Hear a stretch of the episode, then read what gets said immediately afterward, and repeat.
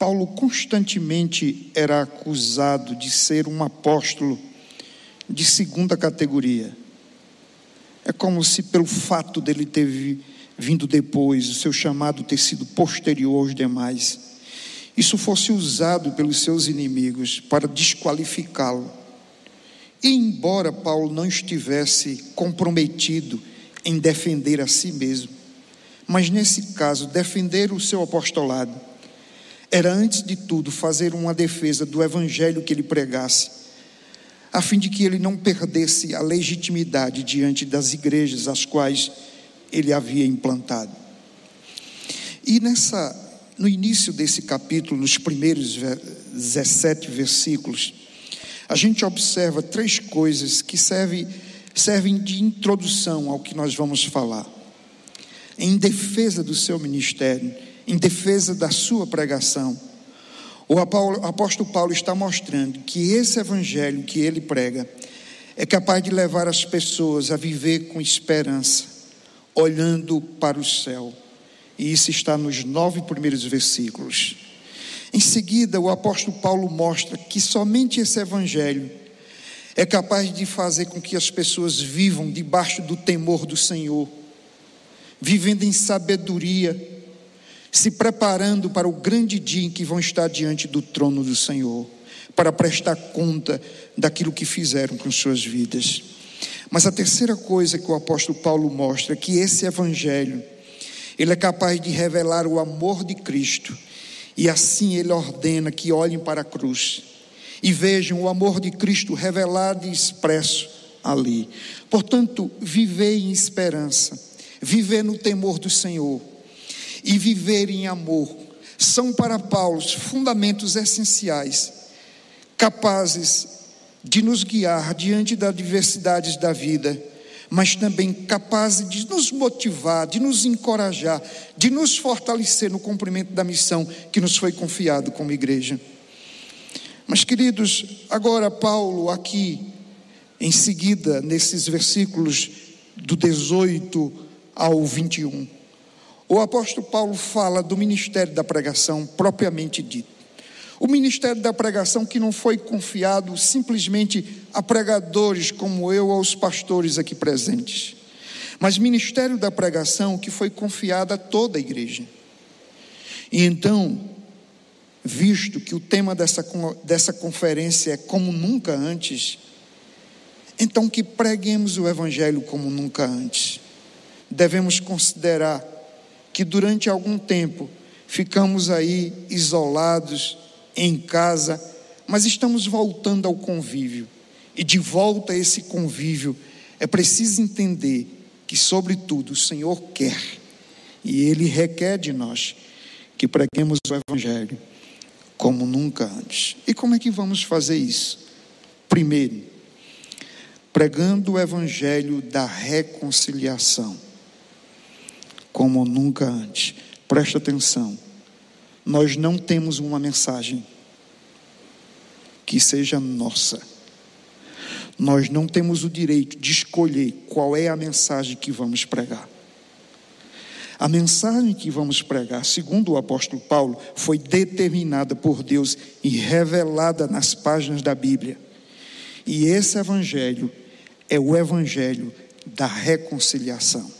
E por que vamos fazer isso como nunca antes? Porque o nosso coração deseja, mais do que nunca, que pessoas sejam reconciliadas para a glória de Deus. Observe você o que está no versículo 18. Ora, tudo isso provém de Deus que nos reconciliou consigo mesmo por meio de Cristo e nos deu o ministério da reconciliação. Queridos, a reconciliação é uma necessidade de toda criatura. É uma necessidade espiritual básica e elementar. Desde que o pecado entrou no mundo, que o homem passou a experimentar profundas rupturas ruptura de ordem espiritual em relação a Deus, no campo social em relação ao próximo, rupturas psicológicas, nós conosco mesmo, consigo mesmo, é, ruptura ambiental do homem com a criação pecado provocou profundos conflitos, profundas rachaduras em todas as esferas do ser humano. Mas aqui o apóstolo Paulo coloca, então, a importância dessa reconciliação, observando os seguintes aspectos. Primeiro, apesar de ofendido, foi o próprio Deus quem teve a iniciativa de reconciliar-se com seus ofensores. Observe que a primeira parte do verso 18 diz: Ora, tudo isso provém de Deus. Quem é que teve a iniciativa de reconciliar o homem consigo mesmo? Deus. Quem providenciou todos os meios? Deus. Quem criou um projeto eterno e tratou de executá-lo na história desde os primórdios da criação? Deus. Quem conduziu um povo e trouxe desse povo um redentor? Deus. Quem veio atrás do homem perdido desde o jardim? Adão, Adão, onde é que tu estás? Deus. Quem é que tem todas as iniciativas de levantar cristãos como missionários e enviar sobre toda a terra para pregar o evangelho e alcançar aqueles que um dia nem sequer sonharam em ouvir o nome de Cristo? Deus. Paulo está afirmando, portanto, que o êxito da pregação que a razão porque o evangelho da reconciliação tem um alcance além das fronteiras de países é porque tudo provém de Deus. É o poder, é a misericórdia, é a graça de Deus, é Deus quem faz tudo. Mas, meus irmãos, Paulo apresenta uma segunda razão. Deus não reconhece nenhum meio de salvação fora de Cristo. A razão por que nós temos que pregar o evangelho da reconciliação é porque não existe nenhum outro meio que Deus considere como meio eficaz de salvação. Por isso Jesus veio e morreu. E por isso ele tem que ser anunciado nos quatro cantos da terra. Olha ainda o versículo 18, porque ele diz na primeira parte: Olha, tudo isso provém de Deus. Aí ele diz: Que nos reconciliou consigo mesmo por meio de Cristo. O texto não diz que foi através de, um, de uma divindade construída por nós, que foi através de A ou de B. Não, o texto diz que essa reconciliação é por meio de Cristo. E por que isso? Porque Ele é o único caminho, a verdade e a vida, o único mediador entre Deus e o mundo, entre Deus e os homens. Porque não existe salvação fora dele. A pluralidade religiosa diz que cada um de nós podemos constituir um Salvador. Mas se Deus precisou enviar o seu Filho unigênito e ele se fazer carne para morrer por nós, é porque não existe salvação fora dele. Pedro diz no seu sermão em Atos 4 que em nenhum outro nome há salvação. E o fato é que ele foi constituído nosso sumo sacerdote, está à direita de Deus e intercede por nós. Jesus Cristo é, portanto, o único meio de salvação. E, e falar da mensagem da reconciliação é anunciar Cristo, Deus e homem, representante de Deus e o representante dos homens. Ele tem as duas naturezas. Queridos, mas em terceiro lugar, e isso infelizmente não aparece aí no slide, o Deus que nos reconciliou consigo mesmo, também nos comissionou com o ministério da reconciliação. Está na terceira parte do verso 18. Olha só. Ele diz: Ora, tudo isso provém de Deus, que nos reconciliou consigo mesmo por meio de Cristo e nos deu o ministério da reconciliação. Olha a graça de Deus. Ele não apenas te alcançou e te reconciliou, mas te deu um ministério. Observe que Paulo aqui não está escrevendo para pastores, para missionários. Paulo não está escrevendo a um seminário. Um, o, Paulo não está escrevendo aqui para Otelos. Ele está escrevendo para a igreja de Corinto. E ele olha para aquela igreja e diz: Deus deu a cada membro que constitui essa igreja o ministério da reconciliação. Isso significa que cada um aqui é chamado. Cada um aqui na PIB de Curitiba tem um ministério. Pastor, mas qual é o meu ministério? Eu ainda não sei qual é o ministério. Hoje, o Senhor está dizendo que o seu ministério é o ministério da reconciliação.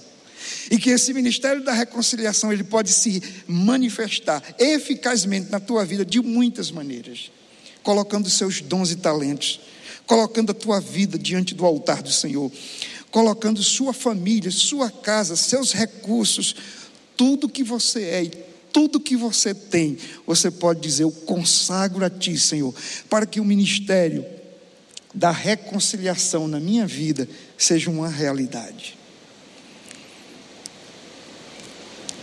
Imaginar que nós estávamos completamente perdidos, o Senhor nos reconciliou e nos deu um ministério glorioso, cujas implicações são para toda a eternidade na vida de pessoas, as quais Deus nos usará para alcançá-las. Segundo lugar, apóstolo Paulo, depois de dizer que a gente tem que pregar o evangelho da reconciliação, ele vai dizer que nós temos que pregar o evangelho da graça como nunca antes. O evangelho da reconciliação é o evangelho da graça.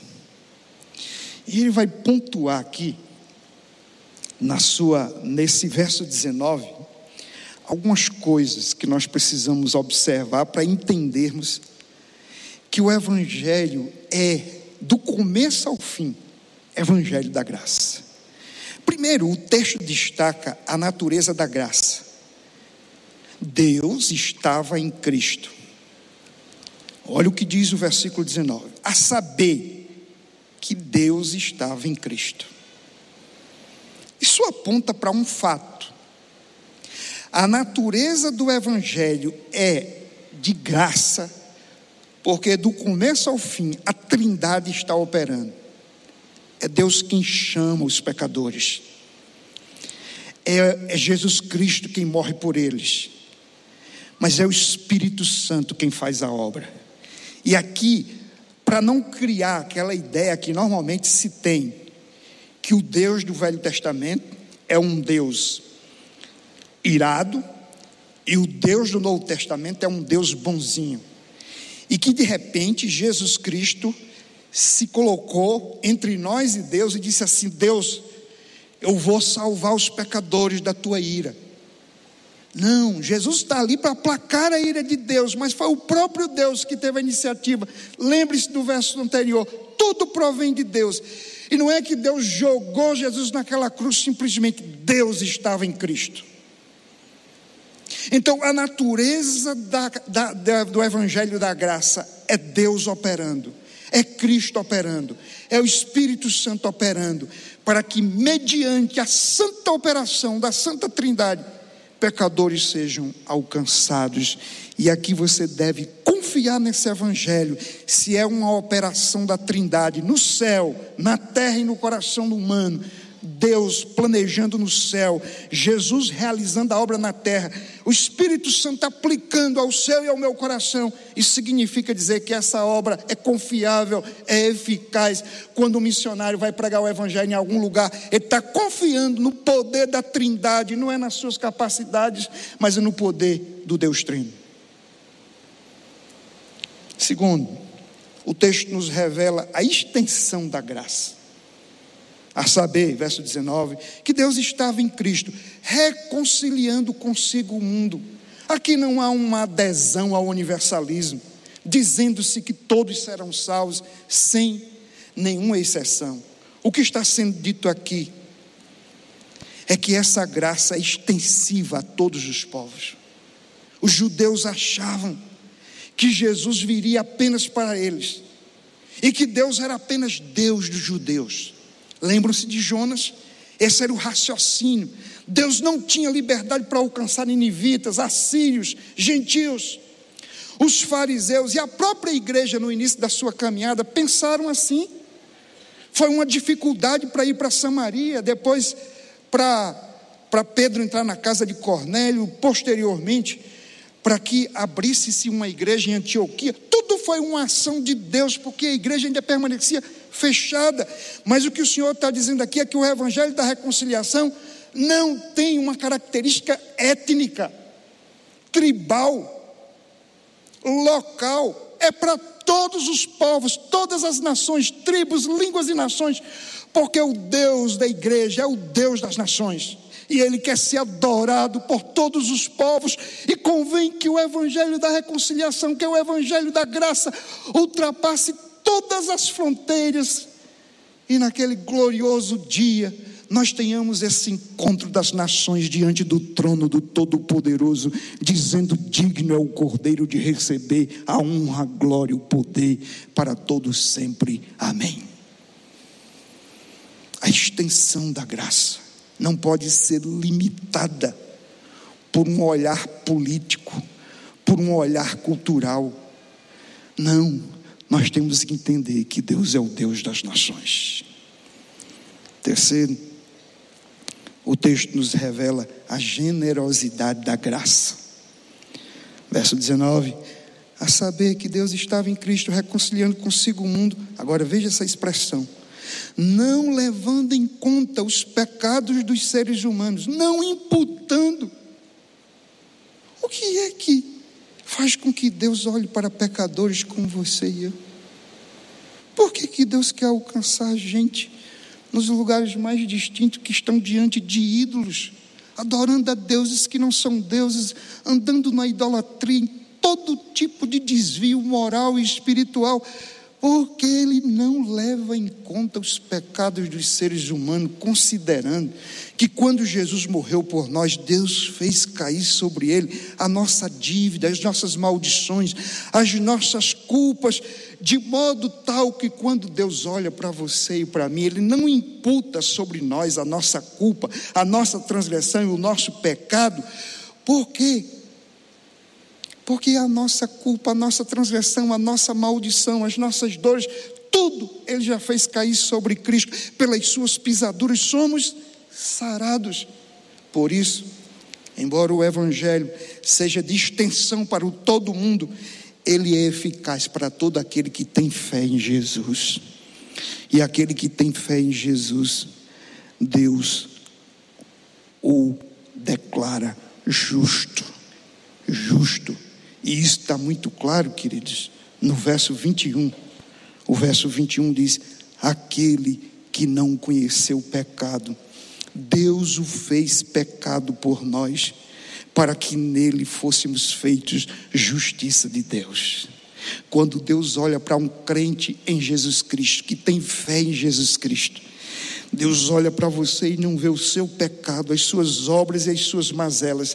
Ele olha para você e contempla a justiça de Cristo. É por isso que quando você chegar naquele dia diante do Senhor, você vai ouvir do Senhor: Vinde, vinde servos bons e fiéis, porque foste fiel no pouco, sobre o muito te colocarei. E aí? Mas por que, que ele desprezou Jesus naquela cruz? Porque quando ele olhou para Jesus, ele viu a nossa dívida, a nossa culpa, as nossas tragédias, as nossas contradições. Mas Deus nunca cobra uma dívida duas vezes. Se a nossa dívida foi paga em Cristo, nós estamos livres, porque Ele se agradou do sacrifício do seu filho. É isso que Paulo está dizendo. Ele não apenas deixou de imputar sobre nós a nossa dívida, mas ele fez cair sobre Cristo a nossa dívida. Mas não somente isso, ele fez cair sobre nós a justiça de Cristo. Ele o fez pecado para nos fazer justiça dele. Aleluia. Isso é o Evangelho. Não é um Evangelho meritório. Não é um evangelho que dependa de nós, mas que depende sobretudo da graça. Maravilhosa graça, não vem de você e não vem de mim, para que a gente não se glorie, vem de Deus, para que nos, possamos nos dar conta quão hum, é, desprezíveis nós éramos, mas que a graça nos alcançou e por isso somos filhos por adoção, justificados perante Deus.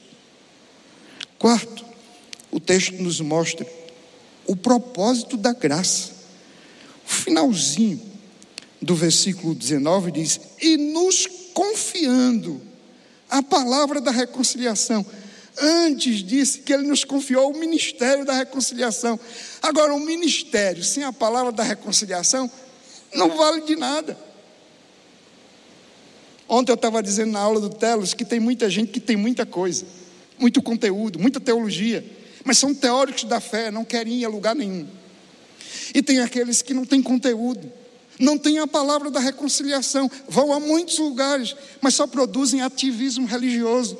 A igreja, ela tem que ter conteúdo, mas tem que ter disposição para comunicar esse conteúdo.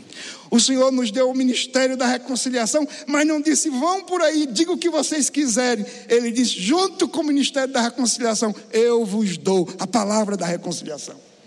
Pregue o evangelho da reconciliação, porque esse é o poder de Deus. Não importa se os gregos querem sabedoria, se os judeus querem prodígios e sinais, eu prego a Jesus Cristo crucificado, sabedoria de Deus, poder de Deus para todo aquele que é salvo.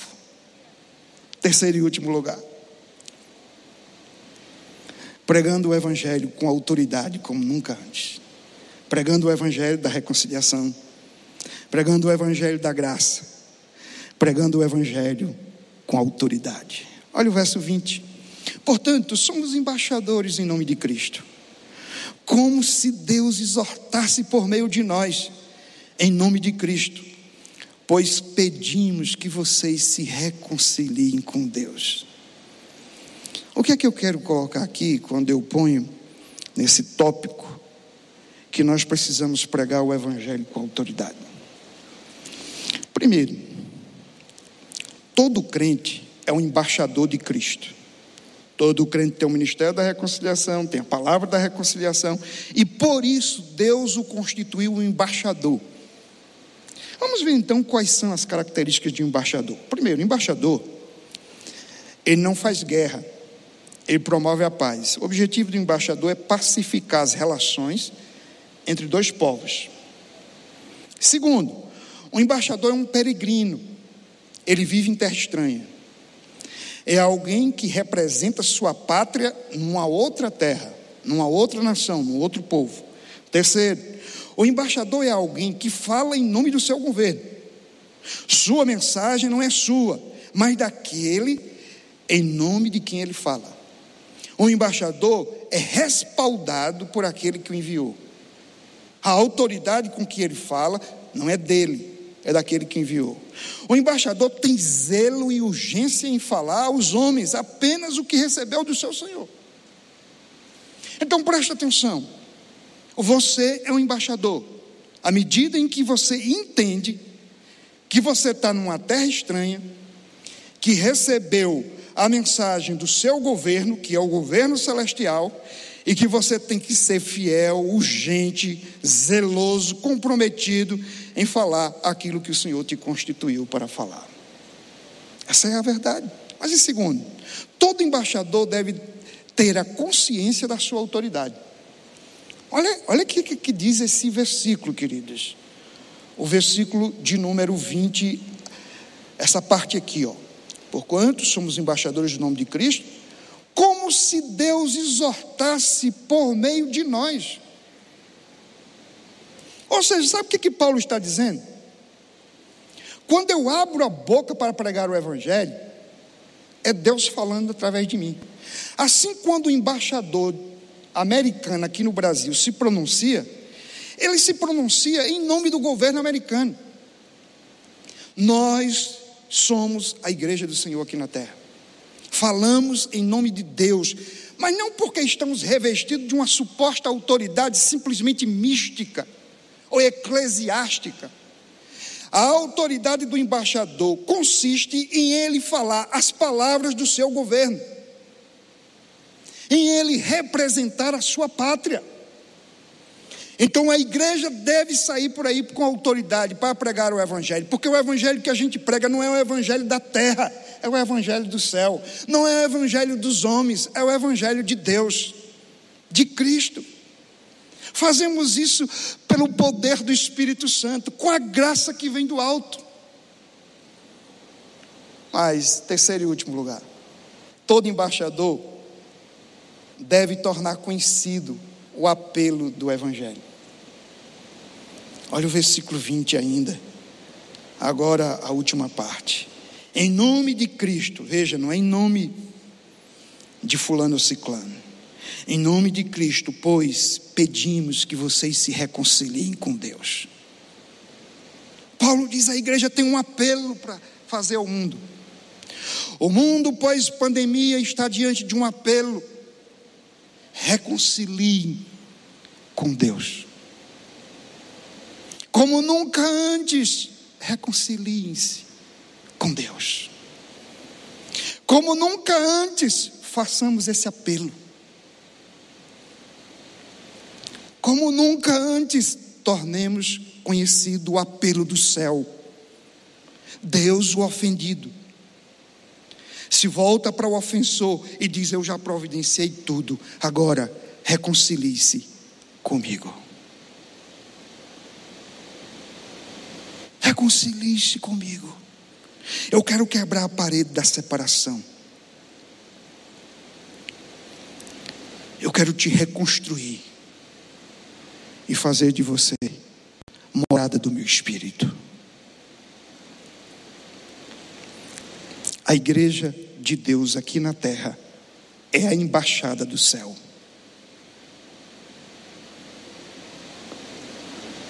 A embaixada do céu na terra é a igreja.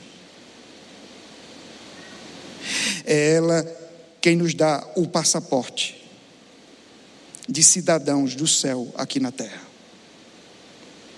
De modo que quando você sai dessa nação para outra nação e vai e você está ainda enviado pela sua igreja, você está debaixo da embaixada do céu. A embaixada do céu te conferiu um passaporte e você pode ir por todas as nações pregando o evangelho. E todos aqueles que estão fora da igreja estão fora da embaixada celestial. Estão fora desse apoio. Eu acho interessante alguns filmes que mostram assim, tipo um russo perseguindo um americano e aí ele chega na embaixada do seu país e ninguém toca nele. Os que estão debaixo da embaixada celestial estão debaixo da proteção e da graça do Deus que governa sobre todos os reis da terra, sobre todos os homens, sobre tudo e sobre todos. Eu quero concluir trazendo as seguintes aplicações. Primeiro, se você já foi reconciliado com Cristo, faça do ministério da reconciliação a sua missão. Você foi reconciliado para reconciliar. Você foi reconciliado para levar essa mensagem da reconciliação por toda a terra. Segundo, se você já foi alcançado pela graça do Evangelho, viva segundo o seu propósito. E o propósito do Evangelho da graça é que nós possamos levar a graça, ser veículos da graça, veículos do amor de Deus comunicando a todas as pessoas. Terceiro, se você já foi constituído embaixador do reino de Cristo, não seja tímido, anuncie o evangelho com autoridade, não, não, perda, não perca tempo, não fique preso às cadeias desse mundo, mas coloque hoje a sua vida, o seu trabalho, a sua inteligência, tudo que você é, tudo que você tem a serviço do reino de Deus.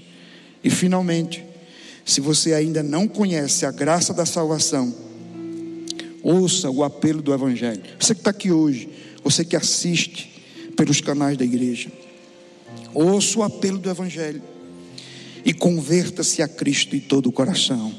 O apelo do Senhor é esse: vinde a mim, todos que estáis cansados e sobrecarregados e eu vos aliviarei. Que Deus abençoe você, que Deus lhe conceda essa graça, a graça da reconciliação e a graça de ser instrumento da reconciliação, proclamando o Cristo e o seu santo evangelho. Que Deus os abençoe. Muito obrigado pela oportunidade. Amém e amém. Aleluia. Você pode se colocar em pé.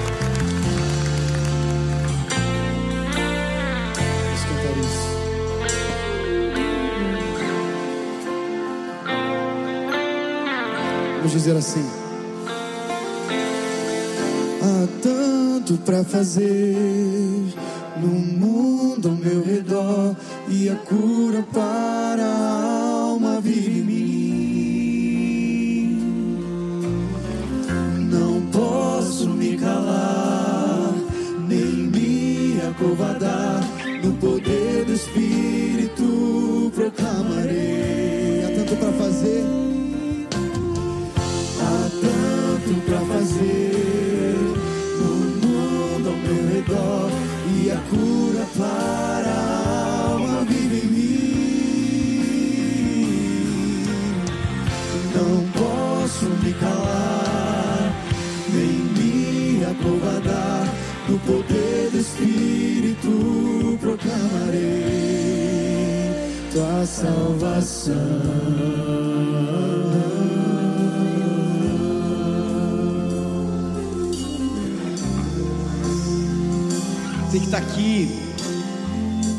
está com o coração apertado e entendeu que você precisa dessa graça. Você precisa reconciliar sua vida com Deus. O mesmo você que está em casa e está sentindo isso, eu queria desafiar você a, a, assumir um compromisso com o Senhor Jesus, entregar o controle da sua vida ao Senhor Jesus Cristo. Nós temos, queremos caminhar com você depois de tudo isso e por isso eu queria te convidar a acessar aqui um link da nossa igreja. Colocar lá os teus dados e nós queremos entrar em contato com você e te ajudar nos seus próximos passos. bibcuritiba.org.br barra Jesus bibcuritiba.org.br barra Jesus. Não deixe para depois. Deus tem algo a mais para fazer na sua vida. Para nós que estamos aqui, mesmo você que está em casa e já entende, já entregou a sua vida para Jesus e, e escutou uma mensagem como essa, eu não sei como é que fica o seu coração, meu coração fica aqui ardendo. Todas as vezes que escutamos um desafio como esse, Deus, Ele quer que a gente dê um próximo passo. Muitas vezes nós erramos e até mesmo pecamos em não assumir compromisso com Deus, não